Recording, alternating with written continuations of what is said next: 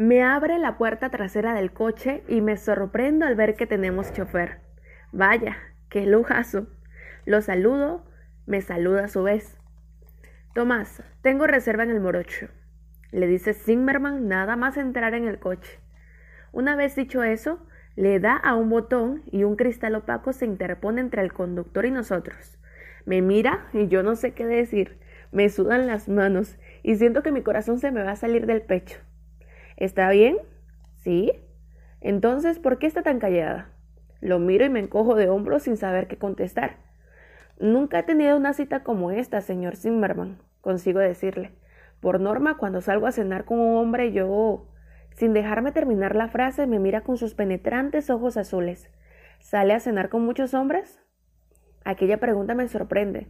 Pero este tío qué se cree, el último, el único espécimen macho del mundo así que respiro hondo y procuro no soltarle un borderío de los míos.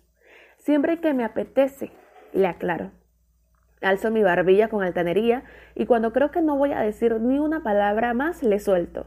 Lo que no entiendo es qué hago aquí, en su coche, con usted y dirigiéndome a cenar. Eso es lo que todavía no logro entender.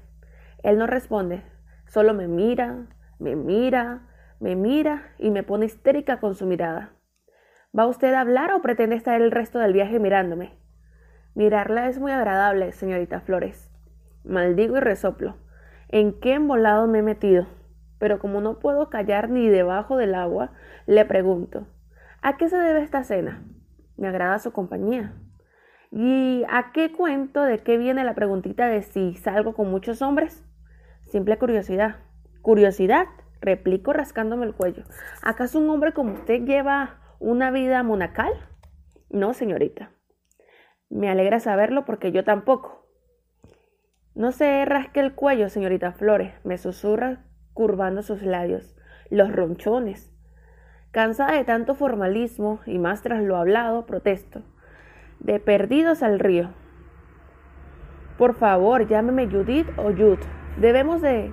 Dejemos de formalismos para el horario de oficina. Vale, Usted es mi jefe y yo le debo un respeto por ello, pero me incomoda cenar con alguien que continuamente se dirige a mí por mi apellido. Asiente. Parece que mis palabras le han gustado. Sus labios me lanzan una sonrisa y su cara se acerca a la mía. Me parece perfecto, siempre y cuando usted a mí me llame Eric, susurra. Es incómodo y muy impersonal cenar con una mujer que me llama por mi apellido. Tras dar un nuevo resoplido, acepto y le tiendo la mano. De acuerdo, Eric. Encantada de conocerte. Me coge la mano y sorprendentemente deposita sobre ella un beso. Lo mismo digo, Jude, añade con tono dulzón. En ese instante, el coche se detiene y Tomás nos abre la puerta desde el exterior. El señor Zimmerman, digo, Eric, baja y me ofrece su mano para salir. Una vez en la calle, el señor se monta eh, de nuevo en el BMW y se marcha. Entonces Eric me agarra de la cintura y leo un cartel que pone Morocho. Entrar en aquel bonito e iluminado restaurante me pone de mejor humor. Siempre he querido entrar. Además, estoy famélica. Casi no he comido al mediodía y tengo un hambre atroz. Mientras entramos observo las mesas del lugar y en especial los platos que sirven los camareros. Madre mía, qué pinta tiene todo. Al ver a mi acompañante el maestro sonríe y camina hacia nosotros. Acompáñenme, nos dice tras saludarnos. Eric me agarra de la mano y yo me dejo hacer. Observo como algunas de las mujeres lo miran, cosa que hace que me enorgullezca de ser yo la que va de su mano. Tras, cruzar la sala en la que la gente está cenando, llegamos a un espacio separado por telas doradas de satén. No puedo evitar sorprenderme. Y cuando el maitre abre una de esas cortinas y nos invita a pasar, casi si lo es una estancia lujosa e iluminada con velas. En un lateral hay un sillón con aspecto de cómodo y en el centro una redonda y bien vestida mesa para dos. Eric sonríe al, ver mi gesto de sorpresa y observo cómo le indica con la mirada al maitre que se retire. Se acerca a mí y con galantería retira una de las sillas para que me siente. ¿Te gusta? me pregunta. ¿Sí? En cuanto me acomodo en la silla, él rodea la mesa y toma asiento frente a mí. ¿Nunca has cenado aquí? He pasado mil veces por la puerta, pero nunca he entrado. Solo con verlo desde fuera intuyo que sus precios son prohibitivos para una mileurista como yo. Al decir aquello, Eric arruga la nariz y extiende su mano sobre la mesa hasta llegar a la mía. La coge y comienza a dibujar circulitos sobre mi muñeca. Para ti, pocas cosas serán prohibitivas, murmura. Eso me hace reír, más de las que crees. Lo dudo, pequeña. Seguro que tú eres de la que se pone límites. Su mirada, su voz ronca y su manera de llamarme pequeña me cautivan, me erizan el vello de todo mi cuerpo. Él, el señor Zimmerman, mi jefe, me fascina cada segundo que pasa. Toca un botón verde que hay en el lateral de la mesa y al cabo de unos segundos aparece un camarero con una botella de vino. Mientras le sirve a él, leo en su, en su etiqueta, Flor de Pingus, Ribera del Duero. Dios, si no me gusta el vino y me muero por una Coca-Cola fría. En cuanto el camarero le sirve, Eric coge una copa, la mueve, se acerca a la nariz y le da un pequeño sorbo. Excelente. El camarero vuelve a servirle y después, de la, y después da la vuelta a la mesa y me sirve a mí también. Me rasco. Instantes después se va, dejándonos solos. Prueba el vino, Jude. Es fantástico. Cojo la copa, poniendo cara de circunstancias pero cuando voy a llenarme, llevármela a la boca, siento su mano sobre la mía. ¿Qué ocurre? me pregunta. Nada. Zimmerman ladea la cabeza. Yo te conozco poco, pero me estoy percatando de las ronchas que te están apareciendo en el cuello. Me suelta sorprendiéndome. Tú misma me lo confesaste. ¿Qué pasa? Sin poder evitarlo, sonrío. Vaya con el señor Zimmerman. No se le escapa una. La verdad, siempre, insiste. No me gusta el vino y me muero por una Coca-Cola fresquita. Boquiabierto y divertido, me mira como si le hubiera dicho que Los Teletubbies es mi serie favorita y que Boca Esponja es mi novio. Este vino color rubio oscuro te gustará, murmura con una voz ronca pero dulce. Hazlo por mí, pruébalo. Si no te agrada, por supuesto te pediré una Coca-Cola. Ni qué decir tiene que, que lo pruebo rápidamente. ¿Y bien? pregunta sin apartar sus penetrantes ojos de mí. Está rico, mejor de lo que pensaba. ¿Te pido la Coca-Cola? Sonrío y niego con la cabeza. Instantes después la cortina se vuelve a abrir y aparecen dos camareros con varios platos. Me tomé la libertad de decidir la cena para los dos. ¿Te parece bien? Asiento. No me queda más remedio. Y poco después disfruto de un exquisito cóctel de gambas y un fino paté de berenjenas y posteriormente de un delicioso salmón a la naranja mientras charlamos. Eric Zimmerman me ha convertido de repente, se ha convertido de repente en un hombre con un gran sentido del humor y eso me encanta. Entonces me doy cuenta de que una luz naranja se enciende en el lateral derecho de la estancia. ¿Qué es eso? Eric, sin necesidad de mirar, sabe a lo que me refiero. Algo que quizá tras el postre te enseñe. Eso me hace sonreír, sonreír y le doy un trago al vino, que por cierto cada vez me sabe mejor. ¿Por qué tras el postre? mi pregunta parece divertirlo. Me recoge con los ojos, me recorre con los ojos y se echa atrás en su silla. Porque primero quiero cenar. No pregunto más, y cuando acabo mi salmón, los camareros entran para retirar los platos. Segundos después, entra otro camarero y deja ante mí una porción de tarta de chocolate acompañada por una bola de color rosa. ¡Mmm, qué rico! Y al ver que a él no le sirven, pregunto, ¿tú no tomas postre? No me contesta, se limita a levantarse, coger su silla y sentarse a mi lado. Me altero. Es tan sexy que es imposible no pensar mil y unas lujurias en ese momento. Coge la cucharita, parte un pedazo de tarta, coge helado y dice, abre la boca. Pestañeó sorprendida. ¿Cómo? No repite lo dicho, me enseña la cuchara y yo automáticamente abro la boca. Me tiene extasiada. Mete la cuchara lentamente en mi boca y yo cierro mis labios sobre ella. Me mira, yo me excito y sonrío tímidamente. Nada más tragar esa delicatez, me dispongo a decir algo, pero él me interrumpe. ¿Está rico? Con mi paladar, mi paladar a un dulzón por el chocolate y el helado de fresa siento. Él se acerca. ¿Puedo probar? Le digo que sí, mi sorpresa es mayúscula cuando lo que prueba son mis labios, mi boca, posa sus suculentos labios en los míos y los saborea, como hizo por la mañana en el archivo. Primero saca su lengua, chupa mi labio superior, luego el inferior, después un mordisquito y al final su sensual lengua me invade y yo cierro los ojos dispuesta más. Cuando siento su mano sobre mi rodilla, mi respiración se acelera, pero no me muevo. Quiero más. Lentamente la sube hasta llegar a la cara interna de mis muslos y los masajea. Su mano sube hasta mis bragas y siento sus dedos sobre ella. Pero de repente se separa de mí y regresa a su posición en la silla. Mis mejillas queman, arden, del mismo modo que ardo toda yo. Aquel íntimo contacto me ha puesto a cien. ¿Qué me pasa? Un beso y un simple roce de su mano han conseguido que casi tenga un orgasmo y eso me acelera el pulso. Eric me observa, veo el deseo en sus ojos. Te, te desnudaría aquí mismo, murmura. Jadeo, Dios, me va a dar algo. Quiero más y esta vez soy yo la que se lanza a besarlo. Él acepta mis labios, pero cuando lo voy a agarrar del cuello me sujeta las manos y se separa unos milímetros de mí. ¿Hasta dónde estás dispuesta a llegar? Pregunta muy cerca de mis labios. Esa pregunta me descoloca por completo. ¿A qué se refiere? Pero es tal el deseo que siento en ese momento por él y quiero ser tan malota que respondo totalmente hechizada, hasta donde lleguemos. ¿Seguro? Bueno, murmura acalorada. El sábado no me va. Eric sonríe, pasa las manos por debajo de mis piernas y por mi cintura y me coloca sobre sus piernas. Voy a estallar, estoy sobre mi jefe.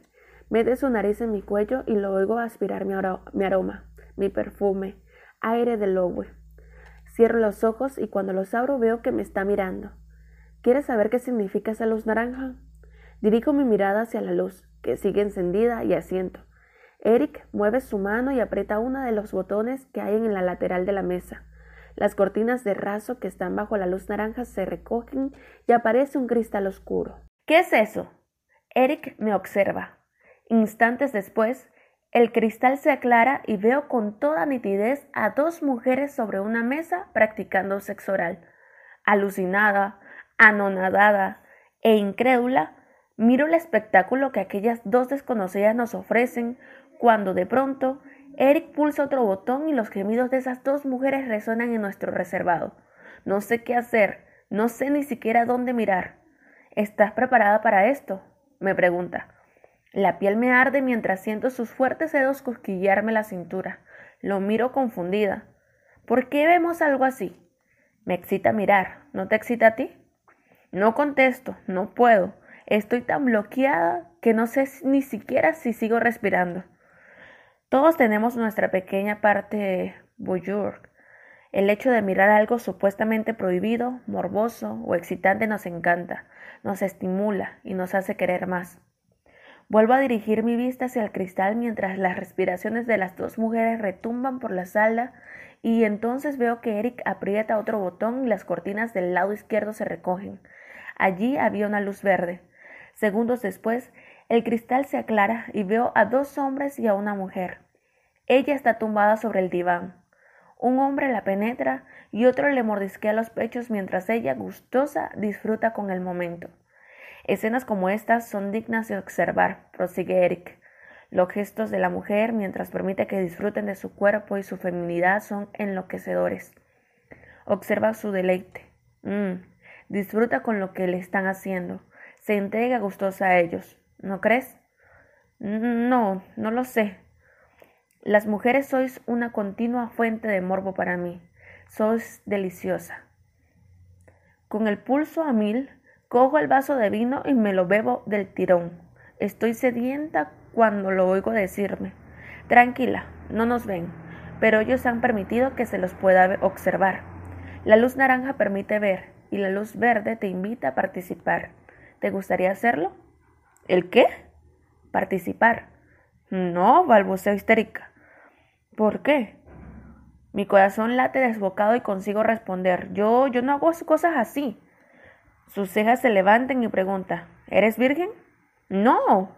Respondo con demasiada efusividad. Pero yo... Vale, entiendo. Tú practicas sexo tradicional, ¿verdad? Como una tonta siento, y él me coge la barbilla para que mire al trío que continúa, que continúa con su ardoso, ardoroso juego. Ellos también practican sexo tradicional, añade, solo que a veces juegan y experimentan algo diferente. ¿De verdad que no te atrae? Sin querer retirar mis ojos de ellos, los observo e inconscientemente un gemido sale de mi interior al ver el disfrute de aquella mujer. Estoy excitada. No, no, yo... respondo. ¿Te incomoda hablar de sexo? Lo miro sorprendida. Aquí viene esa pregunta ahora. Tus ojos delatan nerviosismo y tu boca deseo, insiste. No me puedes negar que lo que ves te excita, y mucho, ¿verdad? No respondo, me niego, y él, controlador de la situación, murmura cerca de mi oído. Lo pasarías bien, muy bien, Jude. Yo me encargaría de proporcionarte todo el placer que tú quisieras. Solo tienes que pedirlo, yo te lo daré. Como una boba, asiento. En la vida me hubiera imaginado algo así. No sé dónde detener mi mirada. Estoy tan excitada que hasta me da vergüenza admitirlo. El lugar, el momento y el hombre que está junto a mí no me permiten que siga pensando. En estos reservados, quien lo desea degusta una exquisita cena y algo más. Solo un selecto grupo de personas podemos acceder a estas dependencias, y si tras la cena deseas jugar, solo hay que pulsar este botón y los cristales desaparecerán. De pronto me pongo histérica, muy nerviosa. Yo no deseo nada de lo que él me está diciendo. Intento levantarme, pero Eric me sujeta. No me deja moverme, y con la respiración más que acelerada susurro Quiero marcharme de aquí. Son, son solo las once. Da igual, quiero irme. ¿Por qué, Jude? Al ver que no contesto, añade Creo recordar que has dicho que estabas dispuesta a todo lo que yo quisiera. No me refería a eso. Yo. yo no hago esas cosas. Sujetándome con más fuerza, me obliga a mirarlo, y tras clavar sus claros ojos en los míos, murmura cerca de mi boca. Te sorprendería si lo probaras. Eric, yo no. Jude, el sexo es un juego muy divertido, solo hay que atreverse a experimentar. Niego con la cabeza, presa de los nervios. No quiero experimentar. Con el sexo normal que conozco me sobra y me basta. Tras unos segundos que a mí me parecen eternos, Eric aprieta los botones y los gemidos desaparecen. Unos instantes después, los cristales se vuelven oscuros y las cortinas caen. Gracias, consigo balbucear. Me levanta de su regazo y me mira con el rostro serio. Vamos, Jude, te llevaré a tu casa. Media hora después y tras un extraño, aunque no incómodo silencio, Solo roto por su conversación al teléfono con una mujer, llegamos a mi calle. Se baja conmigo del coche y me acompaña. Su actitud vuelve a ser fría y distante. Sube conmigo en el ascensor. Cuando llegamos a mi puerta, quiero invitarlo a pasar, pero me interrumpe. Ha sido una cena muy agradable, señorita Flores. Gracias por su compañía. Dicho esto, me besa la mano y se va. Yo me quedo excitada a las once y media de la noche y sin palabras. ¿Vuelvo a ser la señorita Flores?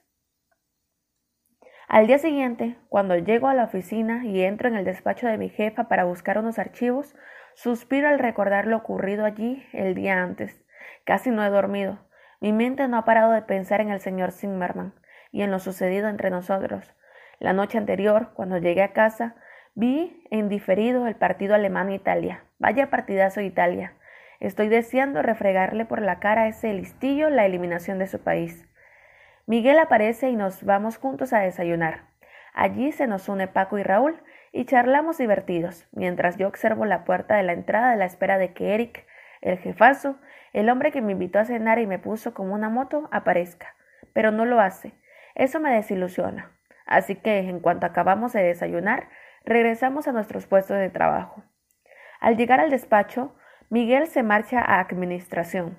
Tiene que solucionar algo con el señor Zimmerman que le pidió el día anterior. Dispuesta a enfrentarme a un nuevo día, enciendo mi ordenador cuando suena mi teléfono. Es de recepción para indicarme que un joven con un ramo de flores pregunta por mí. ¿Flores? Nerviosa, me levanto de mi silla. Nunca nadie me ha mandado flores y tengo clarísimo de quién son. Zimmerman. Con el corazón latiendo a mil por hora, veo que se abren las puertas del ascensor y un joven con una gorra roja y un precioso ramo mira mi numeración de los despachos. Pero al darse cuenta de que lo estoy mirando, aprieta el paso. ¿Es usted la señorita Flores? pregunta al llegar frente a mí. Quiero gritar, sí, Dios. El ramo es espectacular, rosas amarillas preciosas, divinas. El joven de la gorra roja me mira y finalmente asiento a su pregunta. Me tiende el ramo y dice, firme aquí, y por favor, entréguele este ramo a la señora Mónica Sánchez. La mandíbula se me cae al suelo. Es para mi jefa. Mi gozo es un pozo. Mis breves segundos de felicidad por creerme alguien especial se han borrado de un plumazo. Pero sin querer dar a entender mi decepción, cojo el ramo, lo miro y casi lloro. Hubiera sido tan bonito que hubiera sido para mí. Dejo el ramo sobre la mesa y firmo el papel que el chico me tiende. Una vez se va el mensajero, llevo las preciosas flores hasta el despacho de mi jefa. Las dejo encima de su mesa y me doy la vuelta para marcharme. Pero entonces siento que me puede la curiosidad. Así que me giro, busco entre las flores la tarjeta, la abro y leo. Mónica, la próxima vez, repetimos, Eric Zimmerman. Leo eso y me pone furiosa. ¿Cómo que repetimos? Por Dios, pero si me parece el anuncio de las natillas, repetimos. Rápidamente dejo la notita en su sitio y salgo del despacho. Mi humor ahora es negro. Espero que nadie me tosa en las próximas horas o lo va a pagar muy caro. Me conozco y soy una mala arpía cuando me enfado. Sin poder quitarme ese repetimos de la cabeza, comienzo a teclear un informe en mi ordenador cuando aparece mi jefa. Buenos días, Judith. Pasa a mi despacho me dice sin mirarme. No, ahora no, pero me levanto y la sigo. Cuando entro y cierro la puerta, ella, me, ella ve el ramo de flores, lo coge, saca la tarjeta y la veo sonreír. Será imbécil. Me pica el cuello, jodido, sarpullido. He hablado con Roberto del personal, me dice. Ay, madre, me va a despedir.